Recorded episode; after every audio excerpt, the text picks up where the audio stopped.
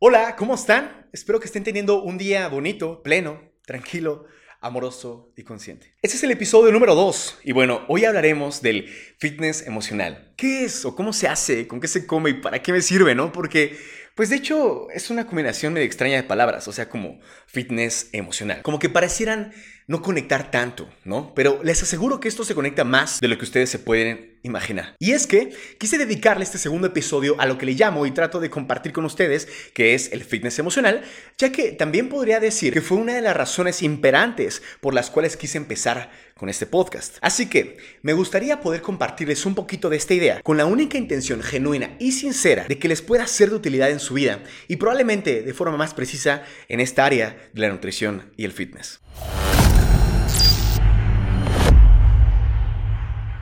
La frase fitness emocional la escuché por ahí ya hace unos cuantos años, no recuerdo ni de dónde la escuché eh, con exactitud, aparte de que no significaba lo mismo que para mí ahora representa, ni mucho menos la han aterrizado de la forma como la que ahora intento hacerlo yo. La verdad es que cuando la escuché no le presté la atención suficiente, sin embargo se me quedó grabada en mi mente y creo que por algo o para algo. En conclusión, podría decirse que la adopté la frase y quise redefinirla, redireccionarla y convertirla en uno de mis principios de vida, algo que me ha ayudado e impactado inconmensurablemente y que me encantaría poder ahora compartirlo contigo. Entonces, a través de la práctica exitosa del fitness emocional, tanto conmigo y con los demás, quise definirla de la siguiente forma. El fitness emocional es la práctica constante de cuestionamientos para encontrar un proceso interno y así mejorar nuestra vida física y emocionalmente. Pero, ¿por qué? ¿Para qué chingados o para qué deberíamos hacer fitness emocional? Y aquí me gusta mucho recordar esta frase que es muy común entre gym bros y mamados guapos del gym, ya saben, que dicen, ¿y qué pedo para cuando haces cara? Haciendo referencia claramente a que por más mamadísimo que estés, tu cara seguirá siendo la misma. Y no, ojo, no, no, no es que esté a favor de esta idea, de hecho me parece sumamente violenta.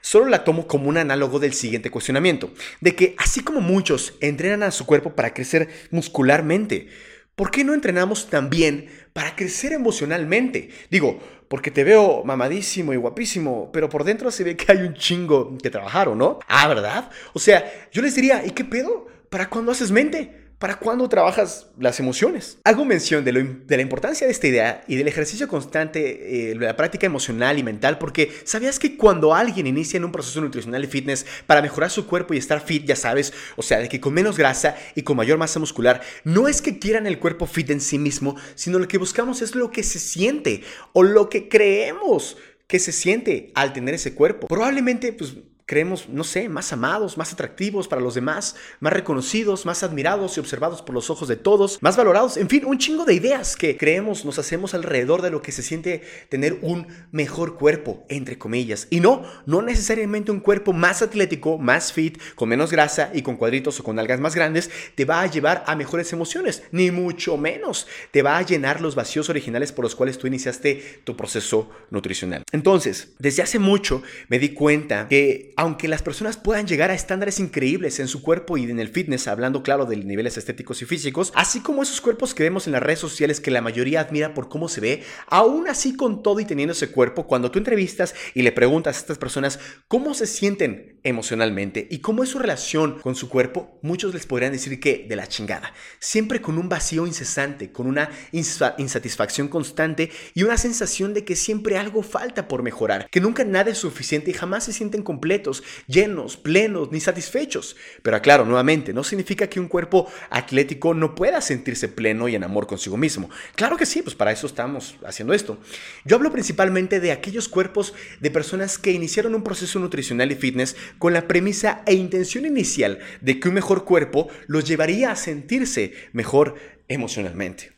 Porque la gente quiere cambiar su cuerpo para ahora sí poder aceptarlo y amarlo. Pero debemos recordar que si no estás pleno en aceptación y en amor con tu cuerpo que tienes hoy, tampoco te sentirás pleno cuando tengas el cuerpo que tanto anhelas. Te lo aseguro. Ahora, para poder entender un poco más algo del fitness emocional de una forma más gráfica, sencilla y concisa, imaginemos un diagrama de flujo, en donde hasta el final están los resultados, anterior a ello están las acciones que determinan los resultados, y por detrás de las acciones están las emociones y hasta el principio las creencias. Pero para no hacerte más bolas, voy a dar un ejemplo, ¿ok? La mayoría de las personas solo se fijan en cambiar sus acciones para cambiar sus resultados. Como cuando dices, ahora sí, voy con todo, al 100% con mi plan nutricional y al ejercicio. ¿Y qué crees? Al paso de una semana sucede que abandonaste el proceso. Después vuelves a subir lo mismo que ya habías bajado de peso y grasas. Te das cuenta de eso hasta que te sientes muy incómodo en tu cuerpo y te vuelves a proponer lo mismo. No, ahora sí ya, te lo juro, ahora sí no voy a faltar, voy a ir con mis consultas con el nutrólogo para retomar mi, dieta al 100, te lo juro. ¿Y qué crees que pasa tras otras semanas nuevamente? Así es, lo volviste a abandonar. ¿Te identificaste? Yo también. Esto no es una crítica ni mucho menos, ¿eh? Todo esto lo viví por mucho tiempo. Entonces, ¿por qué existe esta tendencia? Pues por supuesto que por muchas razones, ¿verdad? Pero una de ellas, muy importante, es que solo nos proponemos en cambiar nuestras acciones para cambiar nuestros resultados, cuando por detrás está todo aquello que casi nunca miramos y que es lo que finalmente determinan tus acciones y resultados. ¿A qué me refiero? A las emociones y creencias que tenemos de esa situación o de esa área de nuestra vida.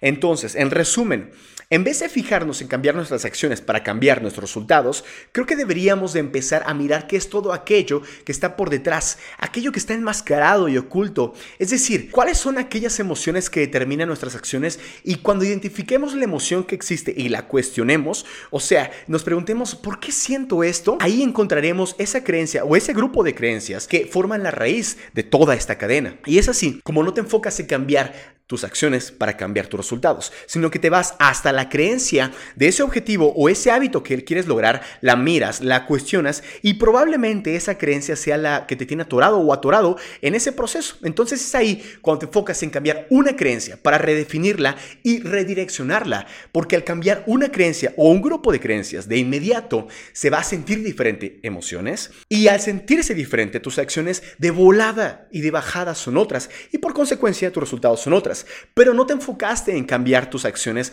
por disciplina, porque hay que chingarle y porque así te dijeron que tiene que ser, sino que te miraste con amor y cuestionaste cuáles son tus creencias que te están limitando y atorando en el proceso. Y al cambiarlas, todo esto comienza a ser muchísimo más sencillo de lo que te imaginabas. Y en este punto tal vez muchos digan, pero a ver cómo Andrés, o sea, me estás diciendo que cambiando una creencia puedo cambiar mis resultados? Y sí, tranquilo, estoy contigo, sé que suena raro, y para eso hablemos de un ejemplo real, paso a paso, ¿ok? Imaginemos una persona que dice lo siguiente. Ya me harté de no cumplir lo que digo que voy a hacer. Quiero mejorar mi cuerpo, quisiera un cuerpo más estético, quiero perder grasa, esta que no me gusta de mi cuerpo y ver mis músculos pues, más definidos para verme más bonita, quiero sentirme mejor. Así que voy a retomar mi plan nutricional nuevamente, ahora sí, e iré a entrenar a partir de mañana. Esa fue lo que dijo. Analicemos esa situación de esa persona. ¿Cuál es la creencia? Hay muchas definitivamente, pero existe una que es muy clara. Cuando menciona que quiere perder grasa para tener un cuerpo más estético, para verse más bonita, la creencia sería la siguiente. Un cuerpo con menos grasa es más bello, más estético. Entonces, necesito perder grasa, ¿estamos? Esa es la creencia de esa persona al querer cuidar su nutrición y su cuerpo. Ahora, lo siguiente sería, pues, ¿qué emociones causan esta creencia? Bien, si la persona cree que un cuerpo más bello es con menos grasa y que si es más bello podrá sentirse mejor, entonces aquí de entrada podemos observar que esta persona pues quiere perder grasa y si quiere perder grasa es porque tiene un excedente, entre comillas, y por lo tanto su cuerpo no es bello, o al menos no tan bello como le gustaría, no es tan bonito ni estético, no le gusta, no lo acepta, ni mucho menos lo ama así tal cual está, ¿verdad? Así que, ¿qué emociones crees que residan ante tales creencias? Pues seguramente una frustración por no tener el cuerpo que desea, que según la hará sentirse mejor también. Claro, seguramente una ansiedad constante por conseguir aquello que no tiene que le falta o una posible tristeza y un innegable rechazo hacia su cuerpo. Por lo cual aquellas emociones que se sienten ante tal creencia, pues claro, que empujan hacia algunas acciones, pero ¿desde dónde parten esas acciones? ¿Cuál será la conciencia detrás de esas acciones? Si ya analizamos que esas emociones existen, ¿cómo crees que sean esas acciones? Pues seguramente ante tal hartazgo, dicha persona inicia el lunes con todo, con su plan nutricional, cuidando sus comidas y hacerlo al 100 porque si no, no funciona. Va al gym o a entrenar y así pasan algunos días. Llega una noche, Imaginemos, regresando de trabajar, pasa por una panadería, ve una dona, se la antoja y una, una vocecita le dice, ¿qué esperas? Ve por ella y cómetela. Y la otra vocecita dice, no, ¿cómo? Recuerda que no puedes comer eso porque no está en tu plan nutricional y necesitas cumplir al 100 para perder grasa, porque recuerda, tú querías un cuerpo más estético, definido y con menos grasa para finalmente sentirte mejor. Entonces esta persona decide seguir caminando sin comprarse la dona claramente, prohibiéndosela y ante tal prohibición y restricción, este deseo se vuelve aún más imperante y exacerbado, lo cual la hace sentir todavía más ansiosa e intenta seguir así los días llevando su plan nutricional y entrenando para perder grasa y sentirse mejor, pero sabemos el final de esto. Poco a poco esas acciones terminan perdiendo fuerza. Se encuentran ante un sinsentido del para qué. La persona pierde constancia nuevamente en su nutrición y entrenamiento. Es decir, las acciones terminan siendo escasas, deficientes, vacías y al poco tiempo, pues nulas. En consecuencia, los resultados y objetivos de este proceso, pues claro, que no se lograron. Ese fue el ejemplo con esa creencia. Vamos a cambiarla ahora y veamos cómo cambia toda la cadena. Ahora, la misma persona, a través de cuestionamientos, rompió con tal creencia porque ni era verdad ni le era útil. Su nueva creencia que decidió con conciencia es la siguiente. Cuido mi nutrición y mi cuerpo para entregarme todo el amor que me merezco. No para perder grasa, ni mucho menos para ser más estética, ni atractiva para nadie. Esto es por mí y para mí. Ya estoy plena, llena y completa. Y por el amor propio más profundo que tengo por mí misma, me entregaré lo que mi cuerpo se merece. Porque ya me visualicé a los 70 años corriendo en las montañas, haciendo locuras, cantando, riendo a carcajadas, exitosa, con seres increíbles a mi alrededor, en total amor, autoestima y aceptación. En certeza, logrando las pasiones que jamás había imaginado creando, amando, creciendo. Y para llegar a esa versión de mí misma en el futuro que ya está ahí esperándome, ¿qué tendría que estar haciendo hoy? Porque ya tengo clara dirección, sé a dónde voy con conciencia y con amor propio, ya sé cuál es mi para qué. Y ese para qué se vuelve tu motor interno más cabrón, fuerte y de energía infinita que cada decisión con conciencia que tomes sea direccionada hacia la vida que tanto te mereces, en abundancia y en amor. En conclusión, esta persona cambió su creencia del para qué cuidar el cuerpo y su nutrición. Y esa nueva creencia la empoderó, la hizo sentir segura, en aceptación y con un fuego interno ferviente que sus acciones terminaron siendo otras. Por ende, los resultados se lograron, sin querer necesitar y desear los resultados, paradójicamente. No se enfocó ni en los resultados ni en las acciones, sino en las creencias que están ahí en nuestra cabeza y que quién sabe quién chingados metió y que hasta que no las cuestionamos creo que no podremos encontrar un proceso exitoso. Ahora, ¿cómo encontrar aquellas creencias que nos limitan? Ok, ok. A ver Andrés, ya te entendí, suena muy bonito y maravilloso y ahora quiero hacerlo conmigo. Pero ¿cómo le hago para saber cuáles son las creencias que me están limitando y atorando en mi proceso? Y es una gran, gran pregunta. Entonces, lo primero que tenemos que hacer es preguntarnos cómo me siento. Porque yo te pregunto, ¿Tú te preguntas cómo te sientes? ¿Al menos una vez en tu día? No, ¿verdad? Se nos olvida, estamos como que en un contexto histórico actual que nos demanda una velocidad tormentosa y que pareciera que no tenemos tiempo de voltear a vernos, mirarnos y preguntarnos, ¿cómo me siento? Yo por eso lo que hice fue programar varios recordatorios en mi día, en mi celular, que me manda preguntas. Por ejemplo, una muy constante que me sale en diferentes momentos del día es, ¿cómo te sientes?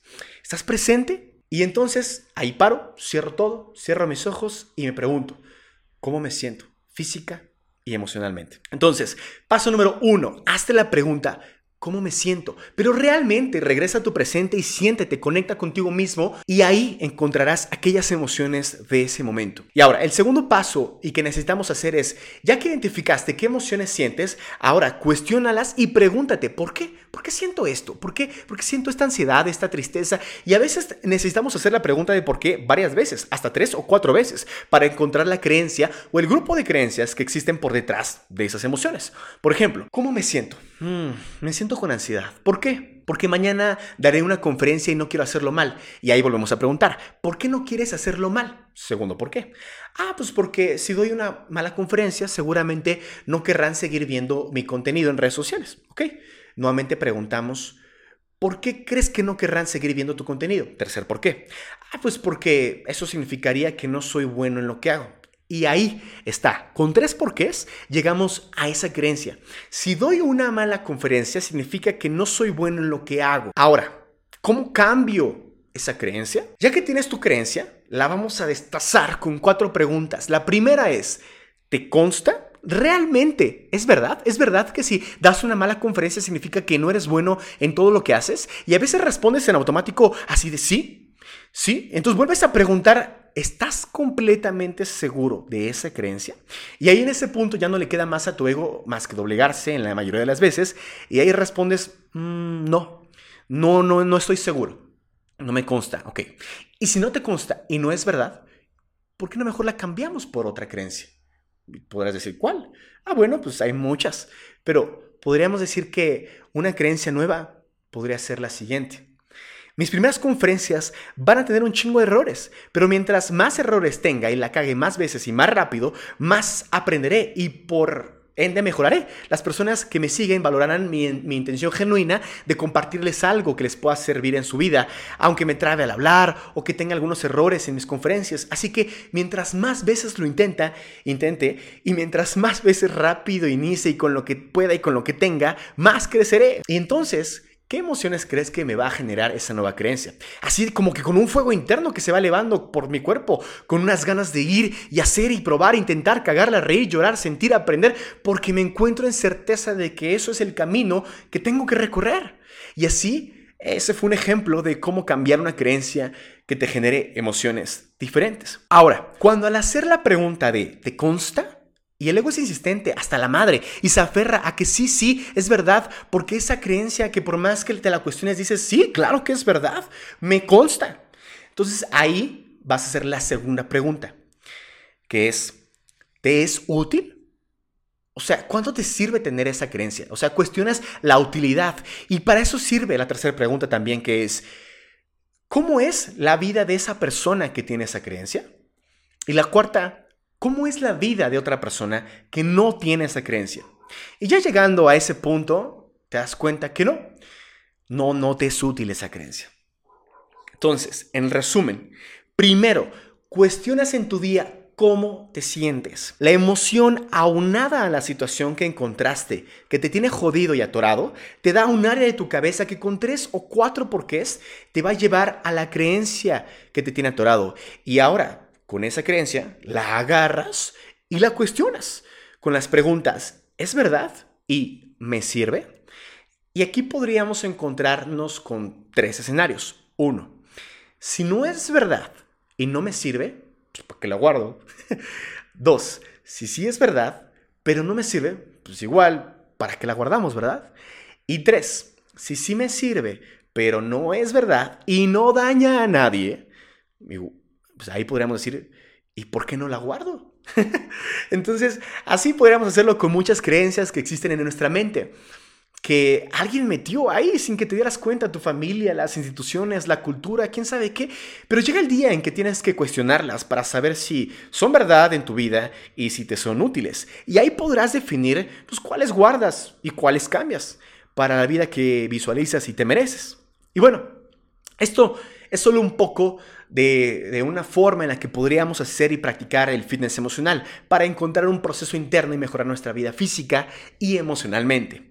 Así que les agradezco mucho por haber llegado hasta esta parte del video y del podcast. Lo hago con mucho amor para ustedes. Así que agradecería muchísimo si me pueden ayudar al algoritmo para llegar a más personas y que le den like y si pueden compartírselo a alguien que creen que le pueda gustar o ayudar y déjenme en los comentarios qué les pareció, si les gusta que hable de estos temas y, o de qué otros temas les podría gustar que aborde. Sin más, les mando un fuerte abrazo, mucho amor, cuídense mucho y nos vemos en el siguiente episodio.